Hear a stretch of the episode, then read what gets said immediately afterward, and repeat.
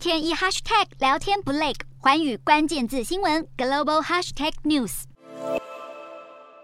柬埔寨和缅甸等地的诈骗案件频传，香港媒体近日在揭露一名港籍男子到泰国旅行，没想到被朋友载到缅甸 KK 园区，多次被转卖后，目前还处在诈骗集团控制之下，被迫从事网络和电话诈骗。这名男子还透露，集团开出了相当一千九百万台币的业绩标准，如果达标才能赎回自由。中国政府持续对诈骗犯罪展开动作，公安部从去年四月以来，组织了多项打击诈骗行动，截至今年七月，一共破获了将近六十万起电信网络诈骗案件，并且用冻结注销户籍或是列入失信人员名单等方式，从境外劝返了大约二十三万名涉嫌诈骗的人员。根据央视报道，中国政府对于拒绝回国的境外诈骗犯，还会寄出清亲属的连坐措施，让诈骗犯的家人子女在升学、从军、考公职等各种层面从严把关，甚至还传出在对方老家喷上红漆，注明这是诈骗人员的居所，花招百出的遏制层出不穷的诈骗犯罪。